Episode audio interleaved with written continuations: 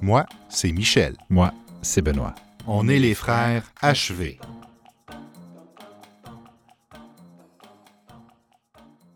Alors, bonjour tout le monde. Nous sommes maintenant à l'épisode 2 des Conversations inachevées où on partage nos réflexions, mon frère Michel et moi-même. D'ailleurs, bonjour Michel. Bonjour Benoît. Il paraît qu'on va se rendre à l'évidence aujourd'hui. Oui, mais avant de se rendre à l'évidence, on va commencer par euh, corriger nos erreurs. C'est ce qu'on appelle un erratum, mais non pas des errata. Oui, on, en a trouvé un. OK, on, est modeste, mais on, on, a trouvé une petite erreur qui s'est glissée dans notre euh, dernière émission. En fait, à un moment donné, quand je parle du copyright, je parle, et je cite, de la Convention de Genève. Mais malheureusement, la Convention de Megève, comme on la connaît, n'est pas la convention qui gouverne le copyright, c'est bien la Convention de Berne. Alors, on s'excuse à nos amis suisses hein, pour avoir encore une fois confondu leur ville. Et Eh donc, oui. quand on parle de copyright, on parle de la Convention de Berne. Alors, pour ne pas être berné, nous allons parler de la vérité aujourd'hui. Et toi, Benoît, comment est-ce que tu définis ça, l'évidence? Ben, on, on va commencer peut-être avec une définition très très simple pour aller reprendre la vieille définition en philosophie qui est proche de la, la connaissance. En fait, quand on parle de connaissance, c'est une croyance vraie, justifiée. hein. Peu importe ce que vous l'appelez connaissance, si on s'entend que c'est vrai, si on s'entend que c'est cru et que c'est justifié, c'est une connaissance. Ben, L'évidence, c'est ce qui vient supporter cette croyance vraie, c'est ce qui vient la justifier. Puis, ce qui vient aussi avec l'évidence, c'est il y, a, une idée, en fait, de reconnaissance ou d'instantanéité qui est importante. Moi, l'exemple que j'aime euh, quand on parlait, on pensait à l'évidence, c'était l'épisode dans l'Odyssée où, quand Ulysse revient dans sa patrie après 20 ans euh, d'exil, finalement, c'est son chien qui le reconnaît. Puis pourquoi est-ce qu'on a utilisé cette figure-là? Ben, c'est parce que c'est une manière de montrer de, manière sans ambiguïté, en fait, que c'était bel et bien Ulysse, parce que le thème de son identité est important. Donc, comment est-ce qu'on pouvait avoir l'évidence que c'était lui? C'était, ben, si son chien l'a reconnu, c'est garanti que cette personne était bien Ulysse. Parce qu'on voyait le chien comme, ou son comportement comme quelque chose qui ne ment pas, qui ne trompe pas, qui est fiable. Et c'est ça toujours le thème qui revient avec l'évidence. Mais, et ça c'est peut-être un message qu'on aimerait aussi explorer, c'est que c'est pas parce que là ça a ce caractère instantané et euh, bon sang, mais c'est bien sûr Mm. que forcément c'en est. Donc une espèce de complexité ici. Peut-être avec un exemple, Michel, j'aimerais ça que tu nous parles, euh, on discutait de- d'une photo célèbre, le- l'expliquer pour, euh, pour nos 450 000 auditeurs, donc euh, à propos de Robert Capa, la mort d'un soldat Ouais. républicain, puis il y a eu, tout- il y a eu une certaine controverse autour Ben justement, on parlait d'instantané. Donc, la photo de Robert Capa, c'est un instantané très célèbre. C'est la photo où on voit un soldat pendant la guerre d'Espagne. Et on a vraiment l'impression que la photo aurait été prise exactement au moment où la balle qui est tirée sur lui, en fait, on le tue. Donc, c'est comme si on avait littéralement capté la mort en direct. Cependant, le problème, c'est que on a beaucoup de difficultés encore aujourd'hui à reconstituer euh, sans ambiguïté le fil des événements. Ce qui fait qu'on se retrouve en fait devant un carrefour. On a deux options. Ou bien on va croire que cette photo-là nous montre la mort en direct, ou bien on se dit non, il, faut, faudrait faire une reconstruction puis une analyse euh, scientifique de cette photo-là pour comprendre qu'est-ce qui s'est vraiment passé. Puis en fait, ce carrefour-là, c'est un peu les deux directions que l'évidence nous amène à considérer.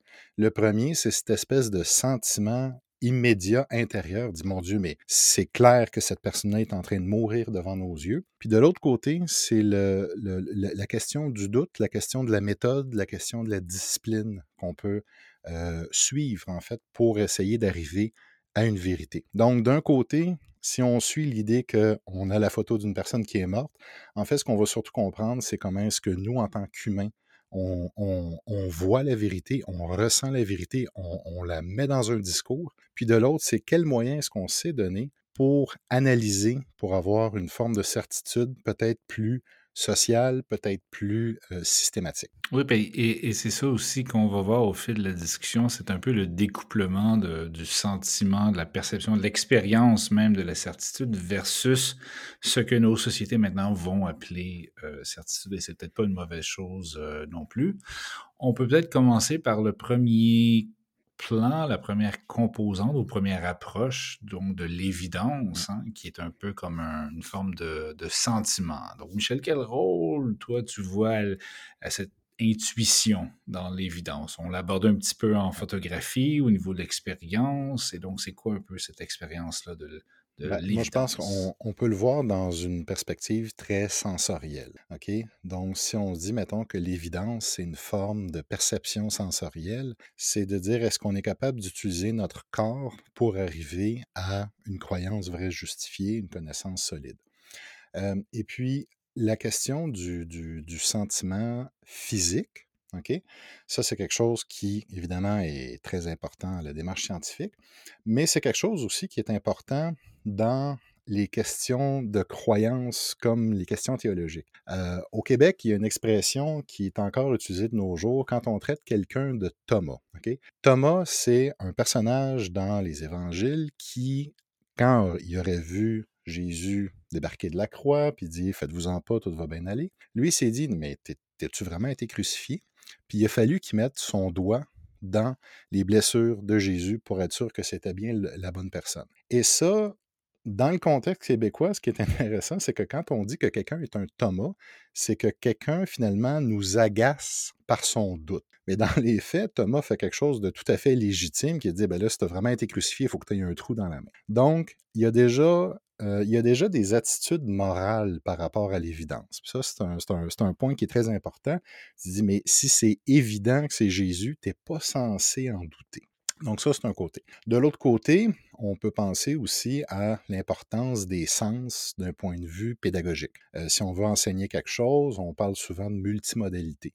Donc, est-ce qu'on est capable de démontrer, mettons, un apprentissage en utilisant à la fois la vue, le son, le toucher, euh, les, capacités cognitives? Donc, la multimodalité, c'est de dire, est-ce qu'on apprend mieux quand justement on mobilise tous les sens? Donc, tout ça, cette composante de sentiment, ça nous amène en fait à l'idée d'empirisme. Quelle est l'évidence des données sensorielles et est-ce que l'émotion est une preuve de quelque chose?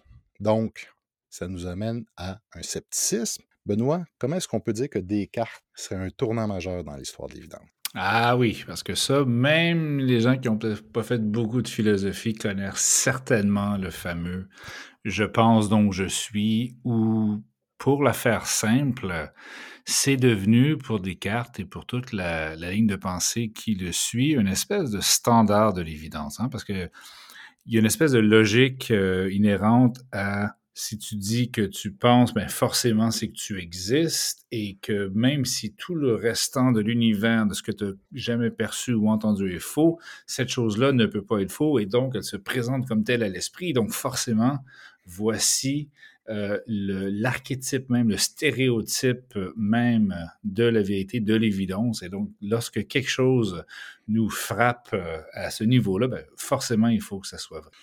On la retrouve aussi euh, dans différentes productions culturelles. Je pensais par exemple à l'exemple de la Déclaration d'indépendance américaine où on dit on tient pour évidente pour elle-même les vérités suivantes, tous les hommes sont créés égaux, etc., etc.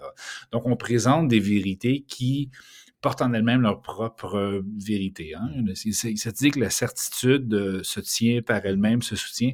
Et ça, personnellement, ça, a toujours resté un peu le problème que j'ai vu avec Descartes et tous ceux qui se sont réclamés d'eux. C'est que oui, on peut trouver un peu les conditions de connaissance et ces choses-là, mais au final, c'est pas comme ça que la mm-hmm. connaissance arrive. Bref, ceci dit, c'était quand même un tournant dans la pensée parce que là, on s'est dit, ah, ce n'est pas que par empirisme ou par perception, parce que l'esprit est capable de voir certaines choses, de comprendre certaines choses, et l'empirisme, la perception est un peu simple ou bête ou limitée, donc c'est là où l'esprit euh, arrive. Hein. Peut-être pour finir sur des cartes, il y avait un, autre exemple fameux où il dit, je suis capable de voir dans mon esprit un, volume, un solide à 4 à 5 faces, mais si vous, vous me dites un, un solide à 10 000 faces, je peux l'imaginer, mais je ne peux pas le voir dans mon esprit. Donc là, on se découple de l'empirisme, on se découple des sensations. C'est là un peu comme, c'est là un peu aussi notre, les deux pôles de, de l'évidence, c'est dire est-ce que c'est une question rationnelle, Donc, est-ce qu'une évidence, c'est 2 plus 2 égale 4? Ou est-ce que c'est un empirisme? Est-ce que c'est de mettre son doigt dans le trou pour être sûr ou de mettre sa main sur le rond du poêle? Je ne sais pas si vous l'avez déjà fait. Moi, je l'ai déjà fait. Je peux vous confirmer que le poêle est chaud. Donc, l'empirisme a quand même une certaine valeur. Mais euh, ce qui est important aussi, c'est que on, parle finalement euh, de l'évidence comme quelque chose qui apparaît à l'esprit ou au sens. C'est une dualité qui va nous accompagner tout au long de l'aventure. Puis c'est aussi une dualité, en fait, qui est, euh, on ne on, peut pas nécessairement la calquer euh, sur des époques ou sur une succession historique. On n'est pas passé, par exemple, mettons, d'une, disons, d'une évidence rationaliste, puis après ça, l'empirisme a tout, tout changé. On, on, va se rendre compte qu'il y a eu beaucoup d'échanges, disons, d'oscillations. Le meilleur exemple que j'aime donner, c'est notre, notre ami Thomas, mais Thomas d'Aquin, un autre Thomas, euh, lui utilisait Aristote. Thomas d'Aquin était évidemment un théologien médiéval qui utilisait la logique d'Aristote en fait pour bon, euh, parler de l'évidence de l'existence de Dieu dans sa somme théologique. Mais qu'est-ce qui est intéressant avec son argument? Pas c'est pas son aspect théologique, c'est que Thomas d'Aquin arrive avec l'idée que il se dit ouais mais mettons que Dieu existe, ça voudrait dire qu'on le saurait déjà à l'intérieur de nous autres. On n'aurait pas besoin de nous le prouver parce qu'on on descendrait de lui. Lui, en fait, ce qui est arrivé à démontrer, c'est de dire qu'il y a des choses qui sont évidentes pour nous, puis il y a des choses qui sont évidentes, mais pas pour nous. Et il est arrivé une espèce de compromis ou en fait une subtilité d'argumentation qui dit c'est sûr, c'est sûr, c'est sûr que c'est évident que Dieu existe, mais comme c'est pas évident pour nous, il faut qu'on démontre son existence par ses effets. Autrement dit, on a ici un théologien qui nous dit d'aller observer la nature et non pas une révélation intérieure. Et c'est une des raisons pour laquelle il a été longtemps considéré hérétique avant d'être intégré comme un des MVP de l'Église catholique. Euh, mais encore là, dans le contexte québécois, il fut un temps où c'était la seule source de, de, philosophie dans les écoles. Puis, bon, il y a eu un certain oubli volontaire de sa présence. Mais ce qui est important, c'est de comprendre que quand on parle d'évidence, on est toujours confronté en fait à cette tension-là. Peut-être on peut prendre un autre exemple. On parlait de la, perception intérieure. Euh, Auguste Rodin, le sculpteur qui a fait le penseur, euh, l'amant de Camille Claudel, un jour, il a appris que les statues grecques qu'on voyait dans les musées, les fameuses statues grecques d'un blanc immaculé, auraient été à l'origine peintes plutôt que blanches. On est au 19e siècle. Maintenant, aujourd'hui, on sait effectivement que les statues grecques du Parthénon étaient peintes, décorées. Mais lui, il disait non, non, ça se peut pas. Je le sais en dedans de moi, en tant que sculpteur, que ces statues-là devaient être blanches. Donc, ça, c'est finalement l'évidence qui est basée sur l'idée un peu d'un dogme, mais aussi euh, d'une réaction intérieure. Puis, à ce niveau-là, moi, je trouve que Rodin, finalement, il nous rappelle certains points du protestantisme. On va penser, mettons, à bon, Luther, Jean Calvin. Tout ça, c'était des théologiens qui avaient maille à part avec le dogme de l'Église catholique et puis qui ont décidé un peu de refonder leur pensée. Ils sont allés en fait du côté de chez Saint-Augustin, qui lui a peur de tout ce qui est corps. Donc Saint-Augustin, les confessions, c'est un théologien du 4e siècle de notre ère et c'est quelqu'un, en fait, qui refusait, en fait, tout ce qui était empirisme. Pour lui, le corps était la source du péché. Donc, le protestantisme regardait de ce côté-là et éventuellement a développé un dogme qui, il y a deux piliers. On dit d'un côté sola scriptura, puis de l'autre côté sola fide. Autrement dit, ce n'est pas le corps, ce n'est pas la nature, comme le méchant saint Thomas, qui va nous emmener à la vérité divine. C'est plutôt la croyance profonde et les Écritures divines. Donc, on peut tout de suite déduire les dérives potentielles, mais c'est quand même une critique radicale, en fait, de l'institution constituée l'Église. Sauf que ce que ça nous a donné, c'est que ça nous a donné, en fait, euh, une forme de doute radical et à ce niveau-là, ça nous ramène finalement à Descartes. Oui, et, on voit que c'est cette dynamique entre euh, douter, certifier, euh, chercher des nouvelles sources de justification, même pour des, des choses aussi abstraites que la mm-hmm. religion, l'existence, la non-existence de Dieu. On voit que tout le monde arrive avec ses différentes façons de faire. Et c'est vrai qu'avec la, la pensée protestante, ben là, on, on, commence à chercher un peu les signes de son élection divine. Donc, ce qui aussi montre l'importance très pratique de toutes ces grandes questions-là, parce que ça fait que si tu es profondément protestant, tu vas avoir tendance à chercher les signes de ton élection divine et donc mener ta vie, voir tes sociétés d'une certaine façon que dans d'autres euh, morales ou éthiques ou conceptions du monde. On va peut-être. Donc, encore une fois, pour, pour revenir à l'exemple classique ou dans la, la pensée protestante, le, le, commerce ou faire l'argent sont peut-être vus un peu plus de, de, façon plus enrichissante parce que tu cherches la confirmation de ton élection divine.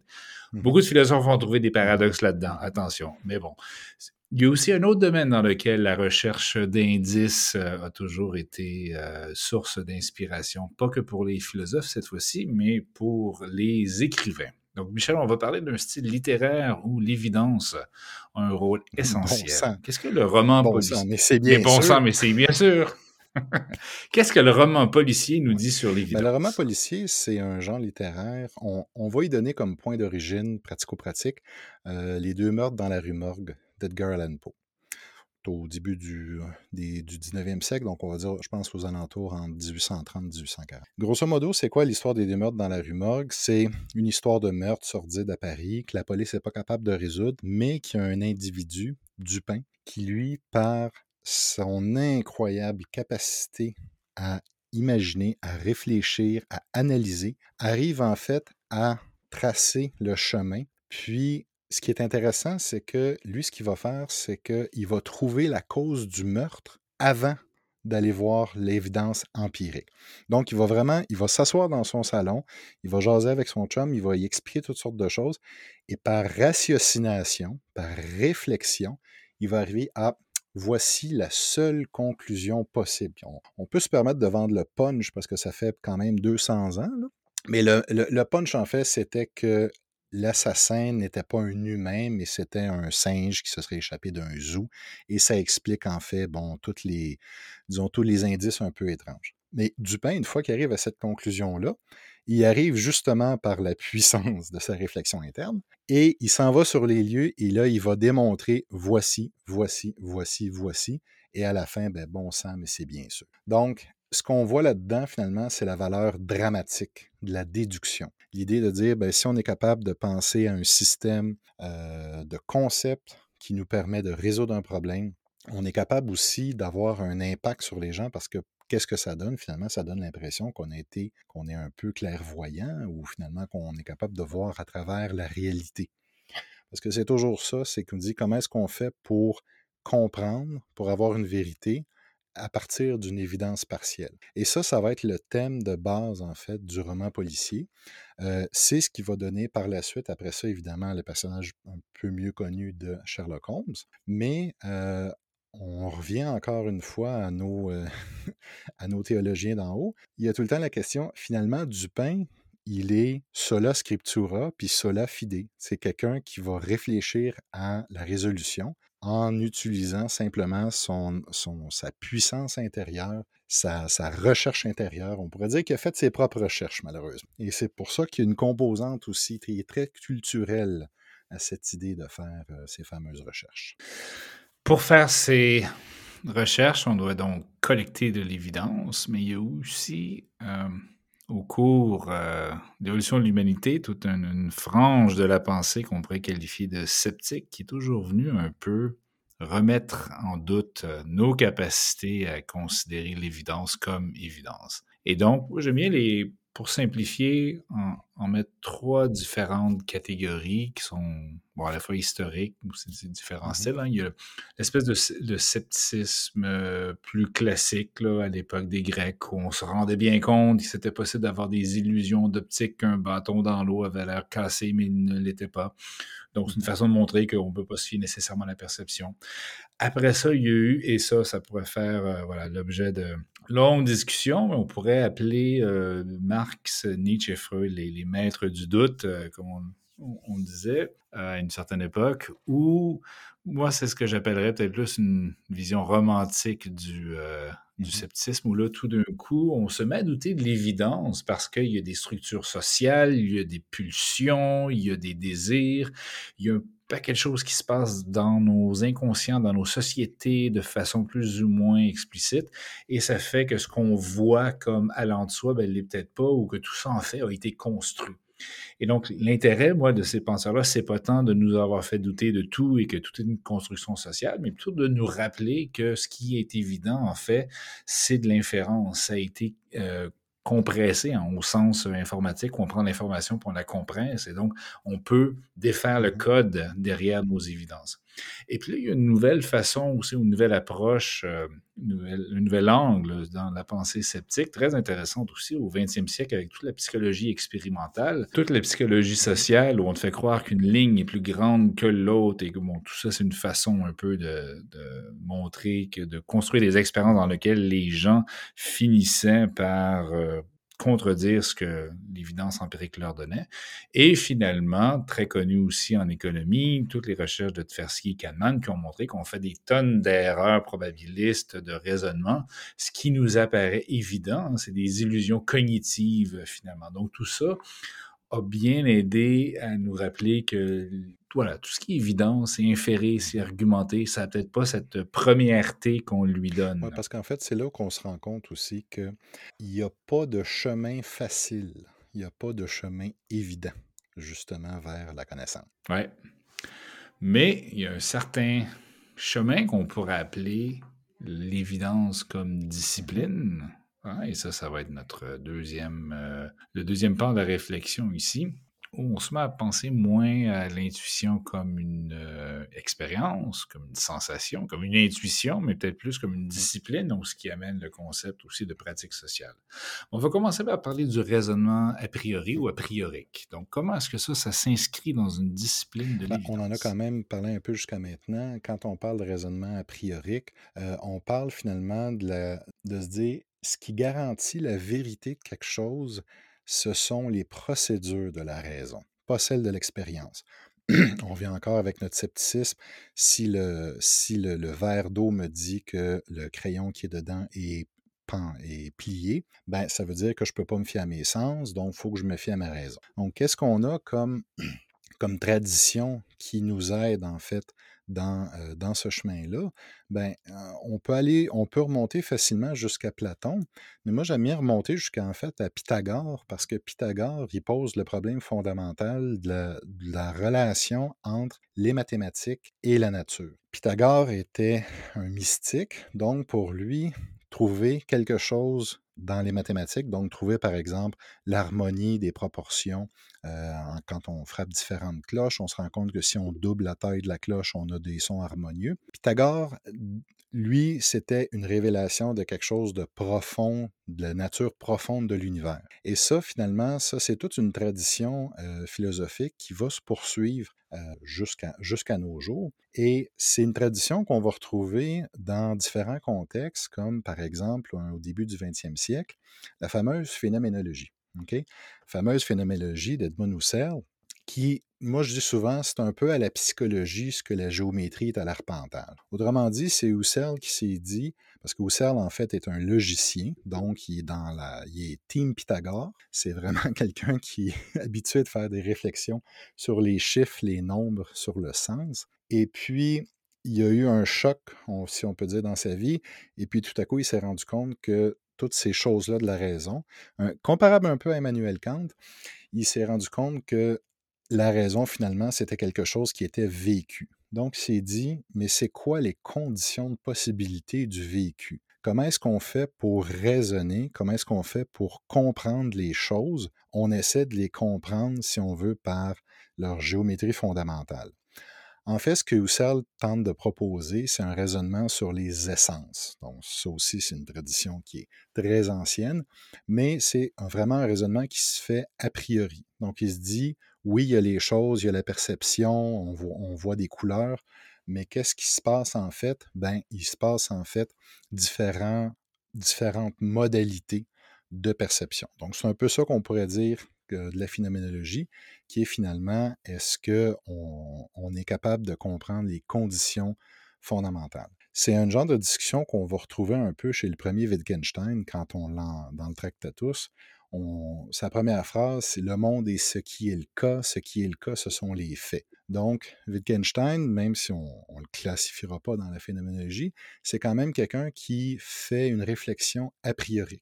Il se dit qu'est-ce que c'est le monde? Ben le monde, ce sont justement cet espace dans lequel les faits arrivent. Et encore là, il arrive finalement avec une conception lui qui est très basée sur la logique, mais ça reste une conception qui est a priori. En fait, ce qu'on se rend compte à cette époque-là, c'est que finalement, c'est une tentative de réconcilier d'un côté les avancées des sciences sociales avec les méthodes de la philosophie. Parce qu'au 19e siècle, bon, euh, ça faisait déjà un bout de temps que le monde physique était, on va dire, compréhensible avec les sciences pures, on découvrait plein de choses en chimie. Puis vers la fin du 19e siècle, on avait des avancées plus importantes en psychologie, en sociologie. Et donc, la philosophie là-dedans est en train de se dire, ouais, mais nous, euh, comment est-ce qu'on se situe par rapport à ça? Euh, est-ce qu'on est capable finalement de avoir une science qui est plus générale, parce que la psychologie, la sociologie, ce serait des sciences qui montrent le fonctionnement des humains, des sociétés. La, philosophie se dit, ben, est-ce qu'on aurait peut-être des fondements plus profonds au sens commun? Euh, est-ce qu'il y a des choses que la, philosophie n'avait pas étudiées, puis est-ce qu'elle pourrait arriver avec ses méthodes pour la comprendre? Puis, juste pour vous faire un parallèle, le sens, la place du sens commun a chamboulé beaucoup non seulement les sujets d'études, mais tant qu'à moi, même les, les, styles littéraires. Parce que si on se dit qu'il y a des choses qui sont évidentes, qui vont de soi, comme par exemple, je marche dans la rue et je vois un chien. Bon, ben, Husserl, lui, il va être capable de te faire un 70 pages là-dessus. C'est la même raison pour laquelle Jean-Paul Sartre est allé là-dedans, parce qu'il s'est rendu compte qu'il était capable de faire 800 pages sur une montre de poche. Et c'est que tout à coup, le sens commun devenait objet d'étude. Donc, on n'essayait pas de comprendre l'extraordinaire, on essayait de comprendre le commun. Puis, je fais le parallèle avec les styles littéraires parce que quand on regarde certains styles littéraires comme au Moyen Âge, puis on les compare avec les styles puis plus tardifs comme ceux du 19e siècle, comme le roman moderniste, ce qu'on va remarquer, puis qui est frappant, puis qui est même déstabilisant pour un lecteur moderne, c'est qu'au Moyen Âge, beaucoup de littérature avait finalement une efficacité strictement là, sur l'action. Donc, si on a Yvain, le chevalier au lion de Chrétien de Troyes, quand on le décrit, on dit ben c'est un chevalier et sur son cheval, il avance puis attaque. On passe pas de temps à décrire son cheval, on passe pas de temps à décrire son, son, son chapeau ou ses vêtements. Tandis que si on arrive avec le roman réaliste, Balzac, Zola, jusqu'au roman moderniste, Proust, Joyce, là, tout à coup, c'est carrément l'inverse. C'est plus l'action qu'on tente de décrire, qu'on tente de structurer, c'est au contraire toute cette texture du sens commun. Donc, on est comme passé du, disons, de passer par-dessus ce qui était évident, ce qui allait de soi, pour au contraire aller plonger dans ce qui semblait évident, ce qui semblait banal. Alors, Benoît, comment peut-on donc dépasser le sens commun? Et, je pense que ça, va toujours rester une question euh, d'actualité à chaque génération, parce que comme tout le monde, ce concept de sens commun-là évolue. Donc, ce qu'on a dépassé aujourd'hui, c'est peut-être pas ce qu'il fallait dépasser euh, autrefois. Mais je pense que le, fondement de ça, c'est de dépasser déjà l'intuition, hein, parce que Dieu sait que ça peut nous amener à croire à toutes sortes de choses qui n'ont peut-être pas un, fondement. Moi, je trouve qu'il y a toujours cette conception-là en probabilité, en, science, euh, et, je pense que c'est un peu euh, sous-évaluer la, profondeur de cette, euh, de cette maxime-là lorsqu'on dit que la corrélation n'est pas causalité. Je pense que ça encapsule le fondement de beaucoup de nos modalités de justification, parce que si deux choses se suivent ou ont tendance à co-variés, ça ne veut pas dire qu'une cause l'autre. Ça se peut, mais est-ce que A cause B, est-ce que B cause C, ou bien est-ce que A et B sont à la fois causés par C? Et juste de se poser cette question-là, selon moi, c'est déjà aller au-delà du sens commun. Parce que ce que le sens commun nous montre, bien souvent, ce sont des corrélations. Hein. C'est des choses qui varient ensemble, qui bougent ensemble. Et tant qu'on n'a pas une pratique euh, comme la science, une pratique répétée, on va avoir des, revues, où on va avoir même un système un peu de checks and balance. Hein, c'est un peu comme la Constitution américaine. Il y a, quelqu'un qui essaie de publier une recherche, quelqu'un qui a une autre théorie. Donc, cette euh, espèce de système de renvoi pour qu'au final, ce qui survit, c'est l'évidence la plus solide. Ce qui, comme pour utiliser l'expression de, de Quine, un grand philosophe du 20e siècle, c'était ce qui survivait au tribunal de l'expérience. Donc, c'est une forme d'empirisme encore, mais c'est un empirisme qui passe par une pratique scientifique. C'est pas l'empirisme de moi, ma perception comme individu, c'est l'empirisme des preuves qu'un groupe ou une communauté va arriver à mettre en exergue. Ben, un bon, point de départ pour ça, euh, c'est notre savoureux ami Francis Bacon au 16e euh, siècle. Donc Francis Bacon, qui on, peut le mettre un peu à l'origine de la méthode scientifique moderne. Évidemment, il n'est pas le seul, mais c'est un bon exemple parce que ce que Bacon nous donne, c'est justement ce programme-là. C'est de se dire, bon, là, on a fait le ménage d'un côté, l'empirisme, le scepticisme que ça implique. De l'autre côté, on sait qu'il faut que nos raisonnements soient solides parce qu'on ne peut pas simplement se fier à l'empirisme qu'on a devant nous. Donc, qu'est-ce qu'on aurait comme programme pour avancer? Et puis, il voit devant lui trois obstacles. Il voit d'un côté les mauvais raisonnements. Donc ça, c'est un peu toutes la, les, les, les, spéculations aristotéliennes euh, un peu trop compliquées. Il voit de l'autre côté les mauvaises expériences qui constatent du côté de l'alchimie, où on essaie en fait toutes sortes de choses pour des motifs un peu variables et un peu incertains. Et finalement, il voit la superstition, et évidemment, il lui met Pythagore comme exemple de superstition. Donc lui, il voit ces trois obstacles-là à la science. Fait il propose dans son ouvrage, le Novum Organum, il dit l'importance, c'est d'avoir des énoncés clairs, mais il faut aussi avoir une connaissance de qui connaît. Il faut connaître les biais naturels.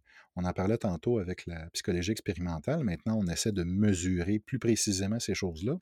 Mais Bacon avait déjà l'intuition, hein, n'est-ce pas, qu'il y a des biais naturels dans notre comportement. Donc, Bacon, il propose une méthode inductive, c'est-à-dire de faire un examen qui est méthodique, qui est systématique. Donc, c'est pas, on part pas d'un a priori, on part pas d'une affirmation générale comme bon, comme Dieu existe, alors on va aller faire telle et telle chose. Il se dit non, on va commencer avec ce qu'on a devant nous.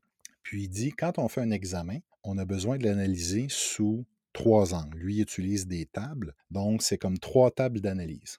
On va d'abord regarder un phénomène, on va regarder l'existence du phénomène, on va regarder les différents cas. Donc, par exemple, si on veut, on veut comprendre la chaleur, on va regarder qu'est-ce qui est chaud. On va regarder, mettons, euh, le fer en fusion, on va regarder une chandelle, puis on va regarder le sentiment de chaleur que le piment nous donne dans la bouche. Après ça, on va faire un examen des déviations du phénomène standard. Comment ça se fait que quand je touche à quelque chose qui est glacé, j'ai l'impression que ça me brûle? Comment ça se fait qu'il y a des choses qui sont à la même température, mais qui, qui, disons, qui nous brûlent pas de la même manière? Par exemple, l'eau et l'huile. Puis finalement, il va faire une analyse des degrés de variation. Donc, autrement dit, est-ce qu'il y a des choses qui sont plus chaudes, des choses qui sont moins chaudes? Et ça, c'est l'idée de pouvoir contrôler l'évidence, justement, qu'on va faire rentrer dans le système. Et là, une fois qu'on a refait ces contrôles-là, là, on va pouvoir commencer à construire une. Et c'est peut-être dans ce, ce rapport-là entre le théorie, les énoncés, entre l'évidence et ce qui la confirme, que toute la, pensée, toute l'épistémologie après ça, donc la théorie de la connaissance va se développer parce qu'on est passé plus ou moins d'un, pour la faire simple, d'un espèce d'atomisme logique où on se dit, OK, il y a un énoncé, une phrase, puis on met la phrase à côté du monde, puis si le monde se comporte comme la phrase dit que ça devrait se comporter, bien tout va bien, on a prouvé ça. Puis petit à petit, ce modèle-là un peu simpliste a évolué vers quelque chose qu'on pourrait appeler le, holisme de la, vérification, où en fait, c'est que non, c'était Coin encore là dans les deux dogmes de l'empirisme, il dit non, c'est pas vrai que les énoncés sont tout seuls face au tribunal de l'expérience, ils vont toujours en mmh groupe il y, a, toujours une espèce de mmh systématicité, un énoncé et jamais tout seul, il y a toujours un point dans un réseau. Et c'est pour ça que des fois, on ajuster une théorie, c'est un peu comme ajuster la, connectivité entre ces différents énoncés-là. Ça ne veut pas dire que l'énoncé d'observation va être le premier à tomber, c'est juste qu'il est peut-être un peu plus susceptible d'être... Euh, euh, de, du, euh, du, champ scientifique versus la théorie de la relativité. Avant qu'on laisse tomber la théorie de la relativité, on s'entend que ça va prendre des tonnes et des tonnes d'observations et de sommaires d'observations avant qu'un énoncé aussi théorique, donc qui est plus central dans la métaphore du réseau, avant que cet énoncé-là puisse, euh, puisse disparaître. Et, je ne sais pas si tu as la même perception de ça, mais moi, j'ai toujours trouvé ça amusant un peu. C'est comme si tout d'un coup, la philosophie donc analytique continentale, la pensée scientifique, qui mettait toujours l'emphase un peu plus sur un mode de pensée analytique, tout d'un coup, retrouverait un peu toute l'herméneutique et toute la pensée systématique des penseurs continentaux. Et finalement, tout ça convergeait avec cette idée qu'en art comme en science, les choses s'interprètent toujours dans un système. Et puis, cet aspect-là herméneutique, cet aspect-là systématique, c'est justement peut-être ce qui qualifie le plus la science. Euh, c'est justement le fait que ça soit un ensemble d'énoncés. Parce qu'on va le voir quand on a, on va appeler ça des sceptiques de mauvaise foi. La personne qui va dire, mais voyons, ça se peut pas qu'il y ait du réchauffement climatique, il a climatique, a tellement fait froid cet hiver.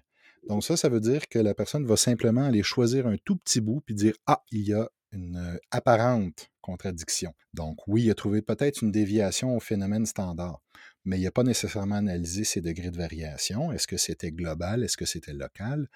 Et ainsi de suite. Et surtout, c'est que la science, après ça, ce n'est pas cette collection de petits faits, c'est le système qui permet de l'expliquer. Et c'est pourquoi aussi, on a tout le temps la difficulté, en, fait, à concevoir jusqu'à quel point est-ce que c'est vrai, parce que, évidemment, d'un point de vue peut-être plus vernaculaire, on va avoir tendance à, voir la science comme quelque chose qui se contredit. Ben, il y a d'un côté, il y a Karl Popper, philosophe des sciences, qui nous ramène, qui nous ramène à l'idée que peut-être la meilleure certitude qu'on a en science, c'est quand on peut falsifier quelque chose. On n'est peut-être pas particulièrement certain du, comme on dit, est-ce que la théorie de la relativité est vraiment la plus adéquate? Il y en a qui vont dire que c'est la théorie, la string theory. Mais là où on a des certitudes solides, c'est quand on a des cas de falsification. Comme par exemple au fin du 19e siècle, quand on a réussi à falsifier la notion d'éther. Donc l'idée qu'il y avait un médium dans lequel la lumière se, se mouvait. Et ça a été des expériences qui ont permis en fait de falsifier cette notion-là, comme un peu avant le phlogiston, euh, qui était ce qui expliquait la combustion des choses. Donc, ça nous pose un peu la question, comment est-ce que l'évidence évolue en science? Puis, il y a peut-être de nos auditeurs qui vont être familiers avec euh, nos amis euh, Thomas Kuhn ou même Michel Foucault qui reprend un peu la même réflexion. On entend souvent parler de changement de paradigme. Un peu comme si c'était un changement de garde, du genre, ben là, à l'époque A, il y avait la gravité, puis depuis, on est rendu dans la, dans la relativité. Donc, Kuhn a un, schéma qui est très comparable à celui de Foucault, où on a comme des, des, époques littéralement. Et puis, ce qui est la science normale passe par une crise avec la nouvelle évidence, puis une reconfiguration qui se fait. Mais ce qu'on se rend compte, de plus en plus récemment, c'est que non, en fait, c'est pas qu'il y a une séquence. C'est pas qu'on passe d'une manière de comprendre l'univers à une autre. C'est plutôt que, comme il y a une compétition, il y a une simultanéité des théories. C'est cette compétition-là qui va faire évoluer les conceptions. Et c'est pour ça aussi que c'est toujours un des, disons, un des défis de la communication scientifique, c'est justement de pouvoir à la fois refléter cette compétition-là qui est nécessaire entre les théories, et en même temps quelque chose que, disons, l'auditeur pourrait peut-être euh, partir avec. quelque chose avec lequel on peut se dire, bon, ben, on va se fier là-dessus et on va agir en conséquence. Parce qu'en bout de ligne, c'est ça qui est le plus difficile avec l'évidence, c'est comment est-ce qu'on fait pour agir. On est tous contents d'avoir du scepticisme, on est tous contents d'avoir des degrés de vérité, mais quand on agit, comment est-ce qu'on fait pour agir sur la base de l'évidence?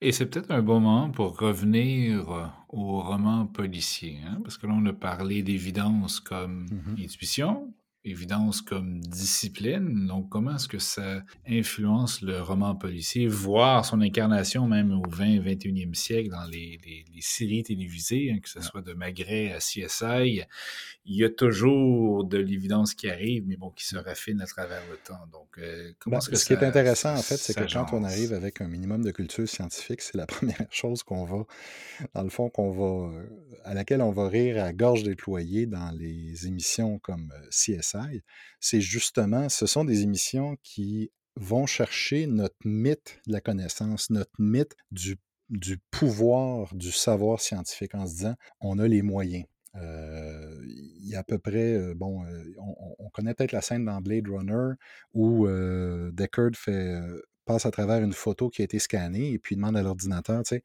Enhance, fais-moi un zoom in dans la photo. Et je ne sais pas combien de fois j'ai pu voir ces choses-là dans différentes séries télévision. Donc, ce qu'on se rend compte finalement, c'est que on a, peut-être pour revenir à Bacon, à quelque part, on, a un peu ce, peut-être ce biais-là, ce biais-là d'avoir la science comme un outil qui nous permet en fait de résoudre, de mettre en ordre et puis d'organiser tout ça. Mais moi là-dessus, pour ça, j'aime bien comparer Sherlock Holmes à Arsène Lupin. Arsène Lupin, qui est euh, Maurice Leblanc, euh, donc le, gentleman cambrioleur, héros du roman populaire français de Maurice Leblanc, qui écrit au début du 20e siècle. Et finalement, Lupin, c'est une sorte de critique de cette espèce de méthode un peu dogmatique, un peu certaine. Et ça commence dès les, premières aventures d'Arsène Lupin. une des premières aventures d'Arsène Lupin, c'est Arsène Lupin contre Herlock Sholmès qui était euh, pour éviter les questions de copie. En fait, Lupin, c'est une espèce de dandy du crime léger, donc il vole, il tue pas. Mais il essaie de montrer finalement comment est-ce qu'il peut toujours être un peu en avance sur le, dogmatique et le systématique Sherlock Holmes qui analyse tout et puis qui essaie de résoudre tout. En fait, il essaie de montrer comment est-ce que Lupin, qui est un bon vivant, comme il comprend la nature humaine, c'est lui qui va arriver en fait à mystifier Sherlock Holmes. Donc, il va réussir à lui lancer des fausses pistes. Donc, c'est une approche un peu anarchique sur les côtés, mais c'est une manière encore là de se rappeler que c'est pas simplement parce qu'on a une méthode, qu'on la suit à la lettre, qu'on a des résultats automatiques. Au contraire, c'est parce qu'on a justement un processus de correction, un autocritique. Et puis ça, je pense, Benoît, on, on, le voit par exemple dans des disciplines comme la médecine ou le management, où on essaie d'avoir, de se baser sur l'évidence, mais pas dans le but de résoudre, mais dans le but de, de croître. Oui, voilà, parce que c'est pas dans le but d'avoir toujours le dernier mot et que les choses soient définitives. Hein. C'est peut-être ça, comme tu le soulignais, le côté le plus difficile, comment réconcilier le fait que ce qui est évident peut évoluer, ben simplement parce que les méthodes d'évaluation elles-mêmes évoluent et il y a toujours un danger aussi de tomber trop en amour avec certaines méthodes. Hein. Mm-hmm. On parlait de, de, CSI, petite anecdote, mais il y a eu des problèmes dans certains procès parce que les euh, membres des jurys s'attendaient à ce que, pour, avant de condamner quelqu'un, il fallait absolument un, test ADN. Parce que dans les téléséries, on, met un petit Q-tip, c'est euh, ben, on a le, la personne était dans la, la base de données, mm-hmm. puis on a trouvé son nom, puis on a toujours tous les, les visages qui défilent à grande vitesse. 24 heures. Et donc, tout d'un coup, en 24 heures et on trouve euh, la personne. Or, ça marche pas comme ça, mais il y a façon de montrer que quelqu'un est impliqué avec un travail souvent de longue haleine où on recoupe plusieurs pièces d'évidence, parfois partielles. Et c'est là encore toute la, la, difficulté de faire le pas entre on a beaucoup d'évidence partielles et de se commettre à quelque chose comme une condamnation. Et donc, c'est pour ça que je pense que la, à la fois le, tout l'appareil de justice, mais le roman mm-hmm. policier aussi nous montre bien le les conséquences de ces choses-là. C'est pas des choses à prendre à la légère. Ce, ne sont pas que des débats ésotériques de philosophes sur les conditions de la vérité. C'est aussi une pratique euh, profondément humaine qui a des répercussions sur nos institutions. je pense que dans le fond, quelque part, euh, Arsène Lupin, ça nous ramène un peu à l'idée de l'éthique qu'il y a autour euh, de la méthode scientifique puis de l'évidence. Arsène Lupin va nous rappeler finalement que ce sont des gens qui font la science Et puis, on, le voit de ces temps-ci, euh, on dit, on parlait de scepticisme tantôt, il y a, bon, il y a des scepticismes de mauvaise foi, mais il y a des scepticismes aussi euh, qui sont de bonne foi, surtout quand on, essaie de comprendre justement la science dans sa, dimension humaine. Quelque chose qu'on voit euh, de plus en plus et qu'on ne voyait pas il y a un siècle en égyptologie, quand on fait l'analyse des momies maintenant, ben, on, on essaie de se rappeler au fait que la momie n'est pas simplement du data, n'est pas simplement du matériel d'analyse, c'est une personne qui est morte, c'est une personne qui a été entretenue, qui a été soutenue par une culture. Et si on veut l'analyser, est-ce qu'on ne serait pas mieux justement d'éviter de détruire les bandelettes, les sarcophages, tout ça pour les comprendre, justement dans le but finalement d'honorer cette vie humaine-là. Donc, on, se demande tout le temps, est-ce que la curiosité scientifique peut se passer de l'éthique? Est-ce qu'on est capable d'avoir une science sans impérialisme? C'est une question qui y occupe beaucoup euh, surtout comme les musées, les musées d'ethnographie, mais les musées d'histoire naturelle. Il y a beaucoup de spécimens qui ont été collectés dans des conditions tout à fait douteuses. On n'a pas besoin juste de parler du projet Manhattan puis de l'invention de la bombe atomique. On va comprendre tout de suite qu'un projet scientifique n'est pas un projet désintéressé de connaissances. Ça va toujours être un processus humain, mais ça ne veut pas dire que la connaissance qui en résulte est simplement aussi bonne que ce que moi je peux faire en trouvant mes recherches, parce que de toute façon, moi aussi, je suis un humain. Je pense que c'est cette nuance-là qui, serait importante de, communiquer, c'était avoir un scepticisme, ça ne veut pas dire remettre en doute, ça ne veut pas dire finalement prendre le rôle qu'on n'a pas. C'est au contraire de comprendre le système, de comprendre comment est-ce qu'il fonctionne et de savoir comment est-ce qu'on peut l'améliorer. Oui, et donc, peut-être pour conclure un peu donc, euh, sur toutes ces réflexions, peut-être quelques pistes euh, d'action ou, mmh. de, réflexion pour euh, nos 450 000 auditeurs. en Suisse. La, première, en Suisse, voilà, surtout, à Megève, Genève, Berne. Pour moi, la première, ce serait penser aux différentes sources d'évidence. Hein, parce que que ce soit dans un procès, hein, ce que le GAN faisait, que ce soit en mmh. sciences, que ce soit dans des débats de santé publique que je vais éviter pour l'instant, merci beaucoup, quelles sont les théories, quelles sont les structures, quelles sont les disciplines qui ont été invoquées? Est-ce que ces disciplines-là sont elles-mêmes solides? Parce que le holisme de la vérification, c'est ça, c'est un énoncé qui est soutenu par une théorie, qui est soutenu par une pratique, mais si à chaque étape c'est faible et ésotérique, ben le tout finalement se, se tient. Et pour revenir peut-être au, au concept d'émotion comme intuition, la question que je j'encourage les gens toujours à se poser, c'est lorsque vous croyez quelque chose, lorsque vous considérez qu'une pièce d'évidence, est-ce que vous êtes en train de rationaliser un sentiment ou plutôt d'investiguer les ramifications de, qui, sont derrière tout ça? puis de l'autre côté, euh, je pense qu'il y a un autre truc aussi qu'on veut communiquer, c'est apprenez à être sceptique. Donc, ne soyez pas juste simplement de mauvaise foi. Apprenez qu'il y a une manière d'être sceptique. Parce que dans le fond, comme on dit, on, l'a dit depuis le début, prendre quelque chose pour une évidence, le ça va de soi, c'est une forme de pouvoir. Donc, il faut travailler une méthode critique. Mais on a deux ennemis de chaque côté. On a le d'un côté de voyons, mais c'est évident, ça va de soi. Mais de l'autre côté, il y a aussi, moi, ce que j'appellerais l'ésotérisme. Donc, finalement, comment est-ce qu'on réussit à faire passer quelque chose qui est, un, disons, un, gâchis complexe de, concepts pour de la science. Et ça, on n'a pas besoin d'en nommer. Vous allez en trouver plein à la pharmacie.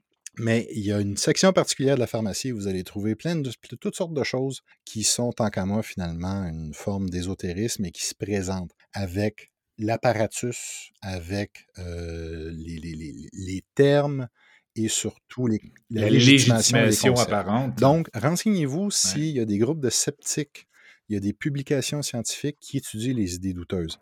Moi, je me rappelle dans les années 90, la revue Science et Vie avec, peu importe, c'est, disons, c'est parfois ces prononcements un peu extraterrestres, a fait de temps en temps euh, œuvre utile, par exemple, en faisant une étude sur la fameuse mémoire de l'eau qui soutient l'homéopathie. Ça a été, disons, ça a eu une, un certain retentissement mais c'était justement de dire qui sont ceux qui osent prendre à bras le corps euh, les idées douteuses. Donc, on pense au Québec aux pharmaciens, les sceptiques du Québec.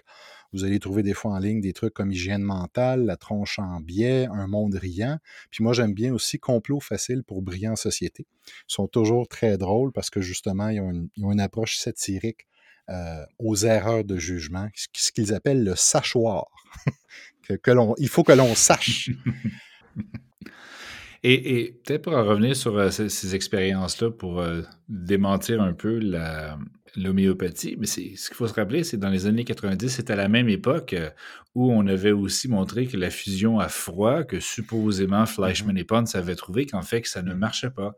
Donc, on a utilisé la même méthode scientifique, à la fois pour des scientifiques euh, très connus au sein même de l'institution versus euh, une forme de pseudo-science ésotérique qui, un peu comme la grammaire, euh, parfois existe pour des raisons inconnues, une forme d'atavisme social qui reste là. Mais on a, on a utilisé la même méthode, la même approche. Et finalement, c'est peut-être ça, une approche rationnelle, une façon euh, sceptique intelligente, c'est de donner une chance à tout le monde, mais d'être aussi exigeant avec tout le monde. Et pour ça, il ben, faut apprendre un peu les bases de la pensée critique, un petit peu d'histoire des sciences. Euh, c'est pas assez de juste utiliser Google. Il y a des trucs fantastiques en ligne, mais il y a une différence entre chercher des méta-analyses, des publications réputées, euh, comprendre c'est quoi le, impact factor, hein, le fait que certains journaux sont considérés comme étant un peu plus importants.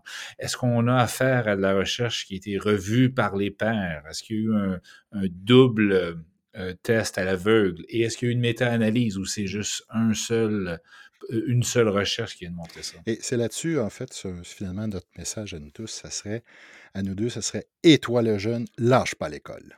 Pourquoi? Mais parce que ben, je pense qu'en fait, dans, euh, nos, deux pays respectifs, le Canada et la France, on a la chance d'avoir un système d'éducation publique qui est de qualité. Autrement dit, on a un système d'éducation publique qui offre la capacité à former euh, à la réflexion scientifique. C'est possible de l'apprendre, c'est possible. Il faut le faire, ça demande un travail. Évidemment, on sait qu'à un moment donné, on finit par choisir ses carrières. On va peut-être, on n'ira peut-être pas aussi loin dans la science qu'on peut l'avoir, mais au fond de l'école publique, c'est cet idéal-là de dire est-ce qu'on est capable de donner à tous les citoyens la capacité de réfléchir, de comprendre, justement sous plusieurs dimensions? Donc, lâchez pas l'école, les jeunes, même si c'est dur. Ça vaut la peine. Et donc, on va, ben, écoute, clore là-dessus et euh, se préparer tranquillement pour le prochain épisode parce que ça va être un sujet euh, assez ouais, Un sujet bien donc Comme on est déjà rendu à l'étape de parler des jeunes, on s'est dit qu'on était pour parler de l'idée d'oncle. Qu'est-ce qu'un oncle et pourquoi est-il important dans notre culture? Et la figure de l'oncle, donc on va faire intervenir aux histoires personnelles, un peu de psychologie évolutionniste et de littérature. Et quelques jokes de mon oncle si nécessaire. Et quelques jokes de mon oncle. Allez, au revoir tout le monde.